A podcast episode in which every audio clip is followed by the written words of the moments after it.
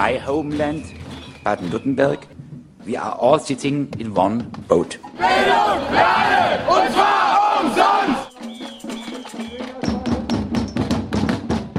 Wir werden uns in der gesamten Region mit den Mitteln des gewaltfreien Widerstandes zur Wehr setzen. Das kann's ja wohl nicht sein. Nein! Fokus Südwest. Nachrichten von links unten. Herzlich willkommen zu Fokus Südwest am 10. Juli. Heute aus Freiburg von Radio Dreieckland. Am Mikrofon ist Sebastian und das sind die Themen der Sendung. In Stuttgart werden fleißig Bauzäune aufgestellt und nicht existente Tunnel getauft. Glaubt Mensch der Bahn, geht der Bau von Stuttgart 21 zügig voran. Alles laufe nach Plan.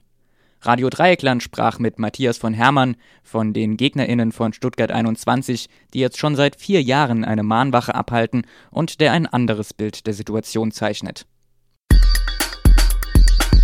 Knapp 20 AktivistInnen radeln momentan von Zürich nach Barcelona.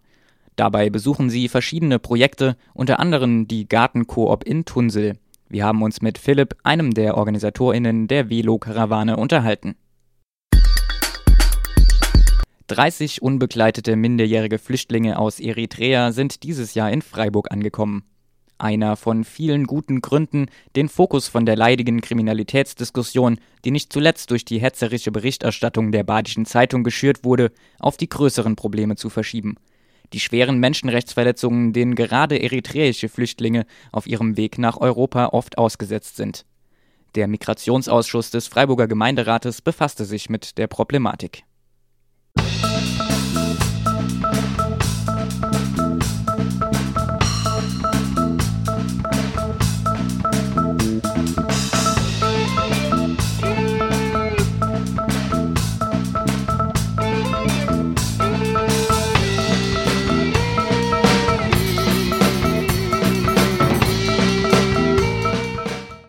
Vier Jahre sind es nun schon, in denen BürgerInnen sich für den Kopfbahnhof in Stuttgart stark machen.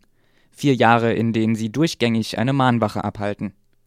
Matthias von Hermann von den ParkschützerInnen über den faktischen Stillstand der baulichen Maßnahmen und den weiteren Kampf gegen Stuttgart 21 und für einen modernen Kopfbahnhof. Ja, vier Jahre Warnmache hier für Stuttgart 21. Äh, ihr seid ja vor vier Jahren gestartet, äh, beziehungsweise nicht gestartet, sondern jetzt mit den Mahnwachen gestartet. Wo steht ihr denn und das nicht gerade vor Ort? Ja, wir haben äh, vor vier Jahren, jetzt am Donnerstag vor vier Jahren, am 17.07. vor vier Jahren, äh, eine Mahnwache begonnen. Das äh, richtete sich erstmal gegen den Abriss des Nordflügels des Stuttgarter Bahnhofs und hat sich dann ziemlich schnell zu einer Dauermahnwache ausgeweitet. Und diese Dauermahnwache ist jetzt wirklich seit vier Jahren Tag und Nacht äh, von zwei bis drei Leuten besetzt. Ähm, das heißt auch an äh, Silvester, an Neujahr, an Ostern, an Pfingsten, äh, am Pfingstmontag stehen da Leute. Ähm, jede Nacht äh, haben wir da eine Nachtwache ähm, und das ist ein richtiger Großbetrieb inzwischen, 200 bis 300 Menschen, die da freiwillig mitmachen und sich sozusagen in diesen Schichtdiensten abwechseln. Ähm, diese Mahnwache musste dann äh, zwischenzeitlich zweimal umziehen. Wir sind jetzt direkt gegenüber vom Hauptbahnhof ähm, am Anfang der Königstraße, der Einkaufsmeile von Stuttgart, ähm, eigentlich in bester Lage. Wie sieht es denn jetzt hier aus mit Stuttgart 21? Wie kommen die voran? Wie äh, könnt ihr sie aufhalten, beziehungsweise wie ist da die Lage? Ja, man muss da sehr unterscheiden zwischen, ähm, ich sage mal, der nach außen vertretenen Meinung der Bahn, wie sie mit dem Projekt vorankommt und der Realität. Die Bahn stellt es natürlich so dar, dass sie äh, quasi nur noch fertig bauen muss. Das ist inzwischen auch die Meinung, die sich im Land immer mehr verbreitet, dass Stuttgart 21 ja eigentlich äh, sozusagen nur noch der Knopf dran gemacht werden muss. Äh, genau das Gegenteil ist der Fall. Hier geht es überhaupt nicht voran. Die Bahn das Einzige, was die Bahn kann, ist Zerstörung äh, und Abriss und natürlich auch immer wieder äh, große Tam-Tam-Veranstaltungen, um irgendwas zu eröffnen, irgendwas zu beginnen, was danach nicht weitergeht. Äh, konkretes Beispiel, wir hatten vor viereinhalb Jahren, am 2. Äh, Februar 2010, äh, sozusagen den offiziellen Baustart mit der Versetzung eines Prellbox. Seitdem ist nicht viel passiert, außer dass halt der Stuttgarter Bahnhof ruiniert wurde. Ähm, tatsächlich wirklich gebaut wurde seitdem nichts, aber auch wirklich gar nichts. Also es ist kein, es wurde ein Technikgebäude in den, im Boden gesetzt, das man aber auch nochmal anders verwerten kann. Ähm, aber für Stuttgart 21 selber, ähm, Bahnhofstrog, Tunnel oder sonst was, wurde nicht, nichts gemacht.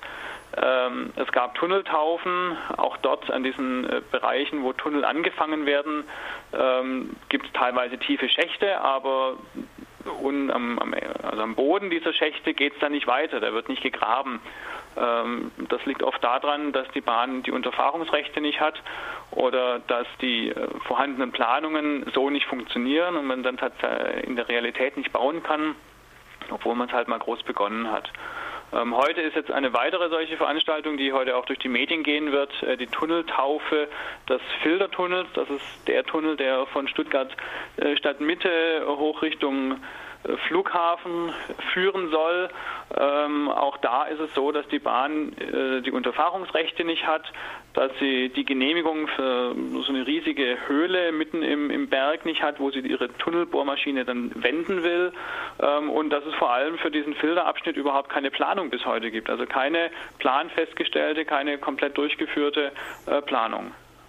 Ähm, Taufe wird ja normalerweise nach der Geburt des Kindes gemacht. Du sagst also, die sind erst noch bei der Produktion. Ja, genau. Also wie gesagt, es wird an allen möglichen Stellen äh, werden kilometerweise Bauzäune aufgestellt, aber hinter diesen Bauzäunen passiert dann nicht viel.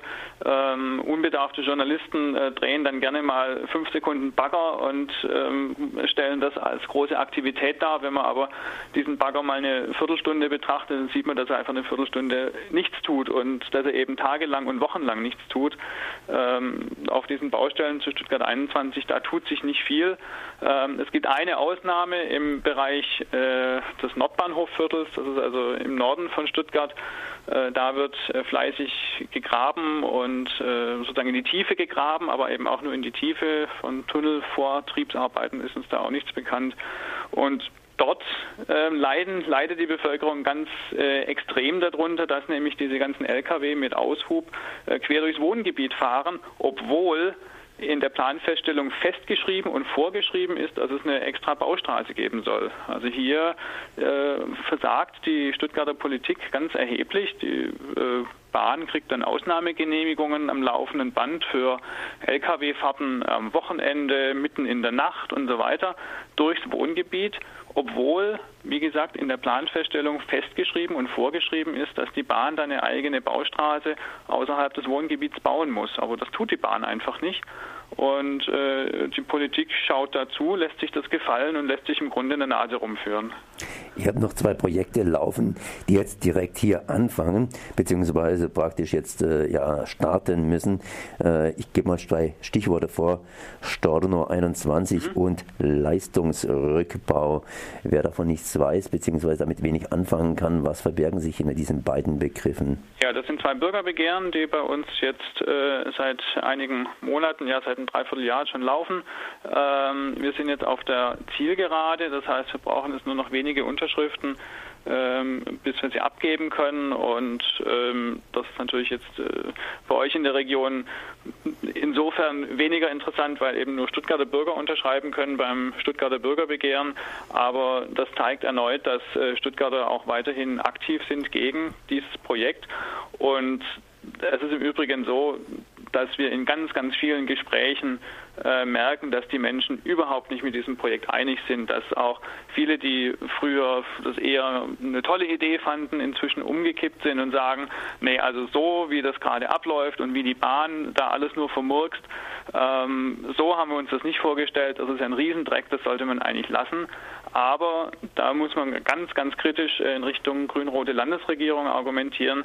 Äh, ganz viele Menschen äh, hier in, in und um Stuttgart sind richtig deprimiert und ähm, enttäuscht, ähm, vor allem was eben die Politik angeht, dass hier nichts getan wird. Und ich nenne das immer eine Kretschmanisierung. Die Menschen sind sozusagen ähm, ja Sie meinen, es, man kann nichts mehr tun. Natürlich kann man was tun, man kann immer aktiv bleiben ähm, und muss das auch sein. Ähm, aber so wie, wie Kretschmann reagiert, eben der Käse sei gegessen, so sind auch inzwischen viele Menschen drauf, dass sie äh, ja das als Schicksalsschlag hinnehmen, dass Stuttgart 21 jetzt halt doch äh, gebaut wird oder irgendwie versucht wird zu bauen. Ähm, das ist aber nicht der Fall. Dieses Projekt kann noch an so vielen Stellen scheitern ähm, und, das, und wir sehen da viele gute Gründe weiterzumachen. Wo kann man sich informieren über eure jetzige Aktion, über die Mahnwache? Ja, unsere ähm, Web Hauptwebseite ist www bei abrissaufstand.de äh, mit oder ohne Bindestriche, das ist egal. Ähm, www bei abrissaufstand.de, das ist ein Blog, ähm, da gibt es äh, jederzeit äh, neue Infos aus dieser Widerstandsbewegung und was uns so bewegt, was wir alles tun, äh, was es an Veranstaltungen gibt. Das war Matthias von Hermann von den Stuttgart 21 Gegnern für den Kopfbahnhof. Ich danke mal für dieses Gespräch. Merci. Ja, danke schön. Tschüss. Die Velokarawane machte vom 7. auf den 8. Juli Station bei der Gartenkoop in Tunsel, Bad Krotzingen. 18 AktivistInnen radeln von Zürich gen Westen zur ZAD in der Nähe von Nantes und dann Richtung Süden nach Barcelona. Auf ihrem Weg haben sie bereits das Vertragslandwirtschaftsprojekt Ortoloco sowie den Wagenplatz in Basel besucht. Weitere Stationen sind zum Beispiel die Jardin des Marachais in Dijon. Wir konnten uns bei einer Regenpause in Tunsel mit Philipp, einem der OrganisatorInnen der Velo-Karawane, unterhalten. Ich bin der Philipp aus der Schweiz, aus Zürich. Und äh, wir haben zusammen äh, mit ein paar anderen Leuten eine Velokarawane, also eine Fahrradkarawane organisiert. Und äh, jetzt sind wir unterwegs mit dem Fahrrad. Es geht Richtung Barcelona. Und es ja, wir, wir sind unterwegs, um uns zu vernetzen, um Projekte kennenzulernen und äh, schließlich auch, äh, um unterwegs zu sein ohne Motoren. Jetzt sind wir hier auf dem Gelände der Gartenkorb, 20 Kilometer südlich von Freiburg. Ihr seid wo gestartet und habt bisher welche Station hinter euch gebracht? Äh, wir sind in Zürich gestartet und haben dort auch gleich schon ein erstes Gartenprojekt besucht. Und dann sind wir losgefahren, äh, haben Station gemacht in Bruck an einem Fluss, einfach in der Natur. Und sind dann am nächsten Tag nach Basel auf den Wagenplatz, haben dort übernachtet und äh, das kennengelernt. Und sind dann im, äh, gestern sind wir dann hier nach äh, Freiburg gefahren. Wir sind jetzt schon eine Weile in Kontakt, also ihr plant das ja schon eine Weile, das äh, passiert ja nicht von heute auf morgen. Wie ist denn die Idee zu dieser Karawane entstanden? Die Idee ist auch auf diesem äh, Zürcher Gartenprojekt entstanden. Also äh, wir waren da ein, einfach am Helfen beim Ernten und auf einmal kam die Idee, eine Reise mit dem Fahrrad zu machen. Und dann äh, haben wir das gerade weitergesponnen während der Ernte und haben gesagt, ja, eine Velokarawane wäre cool, also mit, mit mehreren Leuten und ein bisschen politisch. Und dann äh, haben wir das verfolgt, ja. Ihr wart jetzt bei den Ortolokos, also dem Gartenprojekt in Zürich, beim Wagenplatz in Basel und seid jetzt bei der Gartenkorb. Wie sehen die weiteren Stationen aus? Was für Projekte wollt ihr noch besuchen? Genau, es sind nicht äh, täglich Projekte geplant, also wir sind recht offen unterwegs, also die Leute, die jetzt alle dazukommen, sollen das auch äh, selbst mitgestalten und wir wollen auch äh, spontan bleiben, für was sich ergibt unterwegs. Ähm, die nächste Station ist eigentlich Dijon, Dort äh, werden wir wahrscheinlich zwei, drei Tage noch bleiben, weil es sicher vieles, vieles zu sehen gibt. Und dann eine größere Station ist äh, La Sade in Frankreich bei Nantes. Das ist ein besetzter Wald. Äh, dort soll ein Flughafen gebaut werden und das, das wird jetzt äh, bis jetzt verhindert seit einigen Jahren dank der Besetzung und dort wollen wir auch äh, eine Woche bleiben vielleicht. Und dann haben wir nur noch äh, die Endstation als Barcelona wo wir dann sehen, was wir dort alles machen. Und zwischendurch ist vieles offen. Das sind ja insgesamt zweieinhalbtausend Kilometer, jetzt mal so grob geschätzt über den Daumen. Wie lange habt ihr denn dafür geplant?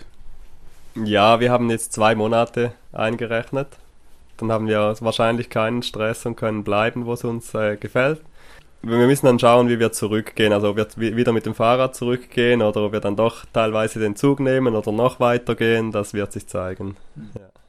Wie kann man denn jetzt irgendwie entweder euch kontaktieren, wenn man Lust hat mitzufahren oder Informationen haben will, also up to date bleiben will? Wie seid ihr da kommunikationstechnisch unterwegs? Äh, wir haben einen Blog und dort ist auch eine Telefonnummer drauf, sowie ab und zu ein Eintrag oder ein Foto.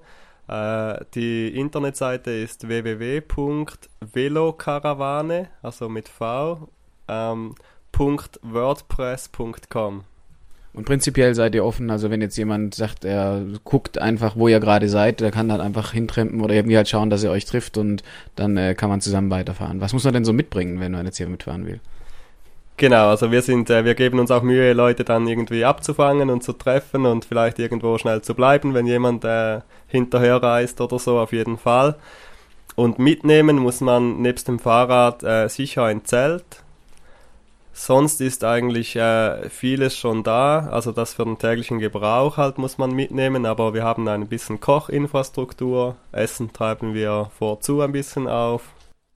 Ja. Ihr seid jetzt ungefähr 18 Leute, seid mit weniger in Zürich gestartet, es kommen jeden Tag Leute dazu. Äh, wie ist es denn schon absehbar, wie groß ihr mal werdet? Ihr seid ja praktisch eine fahrende Fahrraddemo. Genau. äh, ja, das ist immer wieder auch lustig in der Stadt. Wenn wir dann die ganze Straße so ein bisschen nehmen, ist es wirklich so ein bisschen äh, demomäßig. Mm, es kommen Leute dazu, es gehen auch Leute. Also es ist schwierig zu sagen, wahrscheinlich bleibt es im ähnlichen Rahmen wie jetzt. Also um die 20, davon geht ihr aus, dass es um, sich da einpendelt. Ähm, er hast schon gesagt, ihr besucht verschiedene Politprojekte auch, also die Saat in Dijon, die autonomen äh, Zentren und Gärten, die es dort auch gibt. Wir sind ja auch ein politisches Projekt in der Gartenkorb. Ähm, ansonsten gibt es irgendwie so eine gemeinsame Basis oder ist es wirklich, die Leute kommen, wie sie lustig sind? Ich habe auch gehört, ihr wollt eigentlich auch Saatgut noch tauschen oder was gibt es da noch für Ideen? Ja, also das ist wirklich äh, völlig offen. Also es ist äh, niemand ausgeschlossen in dem Sinn. Es gibt keine Richtlinien. Äh, Saatguttausch ist eine Idee. Das haben wir etwas dabei und vielleicht kann man das tauschen und dann immer weiterziehen zu all den Projekten, die, die noch kommen. Aber das ist, das ist völlig frei. Also. Okay, ihr seid jetzt auch, habt jetzt einfach das Fahrrad gewählt als nicht motorisiertes äh, Verkehrsmittel, aber seid jetzt nicht direkt eine Klimakarawane in dem Sinn oder so. Das ist nicht so der Fokus wir haben nicht so ein klares Thema, genau, das soll auch äh, offen bleiben, das soll spontan sein, das soll, äh, das soll kreiert werden können. Äh, für mich persönlich ist das, äh, das Gärtnerische und das Permakultur und Saatgut und so weiter sehr wichtig. Wenn, wenn jemand äh, Gefängnisse wichtig findet oder Tierfabriken oder so, dann kann er das sagen, dann kann man vielleicht etwas noch machen, irgendeine kleine Aktion, was auch immer, das ist äh, alles sicher, sind wir sehr offen. Also thematisch noch offen, bringt euch ein. Vielen Dank, Philipp. Danke dir. 30 unbegleitete minderjährige Flüchtlinge aus Eritrea sind dieses Jahr in Freiburg angekommen. Auf ihrem Weg nach Europa sind sie oftmals schwersten Menschenrechtsverletzungen ausgesetzt, die natürlich die Erfahrungen prägen, die diese Jugendlichen mitbringen. Ein weiteres Problem sind zum Beispiel die Vormundschaften für die Geflüchteten, die alle in städtischer Hand liegen. Drohen hier nicht Überbelastung und Interessenkonflikte? Diese und weitere Fragen sollen am 1. Oktober bei einer Fachtagung ausführlicher diskutiert werden. Angerissen wurden sie bereits am Dienstag im Migrationsausschuss. Es gibt tatsächlich einige Veränderungen. Also als Sachverständige war die stellvertretende Amtsleiterin des Amts für Kinder, Jugend und Familien, Frau Kolb, geladen. Die hat nochmal die Zahlen vorgetragen. Die wurden schon oft jetzt hin und her gewälzt, aber sie verändern sich natürlich auch dieses Jahr noch. Und man muss zustimmen, es ist tatsächlich ein starker Anstieg. Also 2010 waren acht unbegleitete minderjährige Flüchtlinge in Freiburg, also wurden dort in Obhut genommen. Das heißt offiziell dann in eine Erstaufnahme aufgenommen. 2013 waren es 78 und 2014 sind es nur in diesem ersten Halbjahr bisher schon 87 unbegleitete minderjährige Flüchtlinge, die angekommen sind. Davon vier weibliche, der Rest sind männliche Jugendliche. Von diesen 87 sind allerdings äh, nur 37 heute noch aktuell noch in der Inobhutnahme. Davon ist ein Mädchen und der Rest sind Jungs. Und dazu kommen dann noch Flüchtlinge, die in einer Folgeversorgung sind. Das heißt, das sind welche, die können auch schon im vergangenen Jahr irgendwie schon länger angekommen sein und sind dann in einer Anschlussunterbringung, größtenteils in dem Christophorus Jugendwerk. Ähm, genau. Die, äh wenn die Zahl abnimmt, dann kann man sich natürlich fragen, was ist dann aus denen geworden? Ja, von diesen 87, die dieses Jahr angekommen sind, sind 24 weitergereist. Das heißt immer wieder, die wollen ja nicht unbedingt nach Freiburg, die werden eben hier aufgegriffen, weil das die erste größere Stadt nach der Grenze ist. Überhaupt sind die Städte auf der Rheinschiene besonderer Anlaufpunkt. Hier werden die Flüchtlinge erstmal untergebracht. Bei 29 wurde die Volljährigkeit festgestellt. Das heißt dann schlichtweg, sie fallen eben aus dieser etwas Kategorie, besseren ja. Betreuung als unbegleitete minderjährige Flüchtlinge und aus der Kategorie genau.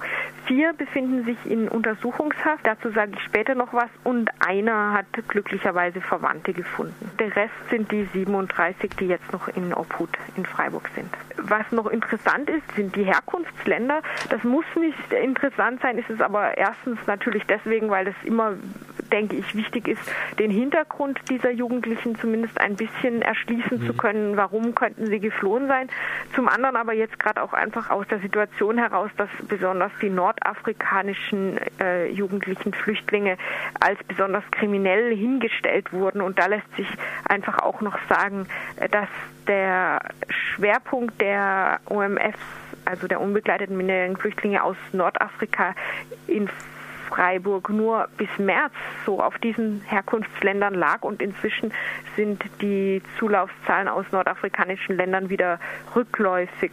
Also von diesen 87, die dieses Jahr angekommen sind, waren tatsächlich 40 aus Nordafrika, aber sticht noch ein anderes, also sogar ein einzelnes Land extrem hervor. Und da, denke ich, sollte man sich Sorgen machen. Und das ist Eritrea.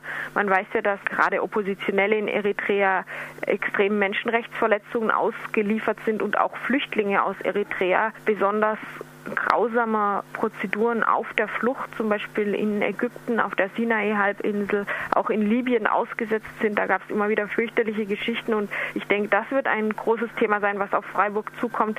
Was sind diese unbegleiteten minderjährigen Flüchtlinge aus Eritrea, die vielleicht mutmaßlich auf grausamste Weise auf der Flucht ihre Eltern verloren haben? Dann gab es noch vier Flüchtlinge aus Syrien, zwei aus Ruanda und dann sind noch diverse andere Herkunftsländer, vor allem ja, aus Afrika und aus dem Nahen Osten dabei. Insgesamt eben steigen die Zahlen aber an und die Prognose, sagte Frau Kolb, lautet auf eine Verdoppelung der Zahlen. Allerdings ein zu großer Alarmismus ist von Seiten der Stadt schon deswegen nicht angebracht, weil die UMFs auch auf die Gesamtflüchtlingsquote der Stadt angerechnet werden. Also die Quote sagt aus, wie viele Flüchtlinge eine Stadt im, innerhalb Baden-Württembergs und auch Deutschlands aufnehmen muss. Das ist ja streng nach einem Schlüssel geregelt und auch dementsprechend bekommt sie auch Geld zugeteilt. Trotzdem hat sich die Stadt hier im Städtetag und Landkreistag eine Diskussion bemüht, um diese Ungleichverteilung der unbegleiteten Minderjährigen, die eben vor allem an der Rheinschiene aufgegriffen werden. Ja, und eine Sache ist noch zu sagen zu den Jugendlichen, die sich in Untersuchungshaft befinden, gegen die ermittelt wurde wegen verschiedener Eigentumsdelikte, vor allem Diebstahl, räuberischer Diebstahl. Für elf von ihnen ist die Jugendhilfe im Strafverfahren tätig. Die ist tätig bis zu einem Alter von 21 Jahren. Das heißt, zwölf waren insgesamt in Urhaft. Einer wurde vom Alter wohl zu hoch eingestuft, aber für elf kommt diese Jugendhilfe im Strafverfahren zum Anschlag. Davon sind vier tatsächlich minderjährig, also unter 18. Von ihnen wurden zwei aus der Urhaft entlassen. Einer von diesen ist in die in Obhutnahme zurückgekommen und einer in die Bereitschaftspflege, also die werden wieder versorgt. Zwei andere dieser Minderjährigen befinden sich allerdings offensichtlich noch in Urhaft. Die restlichen sieben sind volljährig, offensichtlich Heranwachsende unter 21, die nicht in dieser gesonderten Unterbringung für Minderjährige sich befinden, aber immerhin von der Jugendhilfe im Strafverfahren versorgt werden. Tut denn die Stadt etwas speziell für diese Gruppe von Flüchtlingen, die ja mit erwachsenen Flüchtlingen ja nicht gleichzusetzen sind? Ja, also es gibt eben die besonderen Träger, die sich um diese Flüchtlinge im Auftrag der Stadt kümmern. Das ist vor allem das Christophorus Jugendwerk. Auch noch andere Träger in der Folgeversorgung, die Frau Kolb jetzt allerdings nicht nennen wollte, angeblich aus Angst, jemanden zu vergessen. Das war etwas merkwürdig. Und dann gibt es noch den Verein Zuflucht, der sich um die weiblichen UMFs kümmert. Dort gibt es eben eine spezielle Unterbringung, eine pädagogische Betreuung und auch die Möglichkeit, in die Schule Schule zu gehen, wobei da immer wieder die Diskussion ist, aus Not an Schulplätzen musste das Christophorus Jugendwerk eigene Schulplätze bei sich in der Unterbringung in der Schopfheimer Straße einrichten. Jetzt neuerdings, die sind jetzt fertig und das wurde von Seiten der Gemeinderäte teilweise auch kritisiert. Also öffentliche Schulplätze werden eigentlich erwünschter, weil ähm, das natürlich auch die Einbindung der mhm. Jugendlichen in den Kreis der anderen Freiburger Schüler fördern würde. Ähm, ja, eben vielleicht gerade so die Ghettoisierung ja auch ein Punkt ist, wo Probleme entstehen. Genau, es wurde zum Beispiel auch diskutiert zur Unterbringung, ob die Jugendlichen, gerade die, die als schwieriger gelten, nicht viel eher in Familien untergebracht werden sollten, weil erfahrungsgemäß in der Unterbringung in Familien, wo die jungen Flüchtlinge auch tatsächlich dann persönliche Beziehungen aufbauen können, auch diese angeblichen äh, Probleme, diese Delinquenz und so sich deutlich abbaut.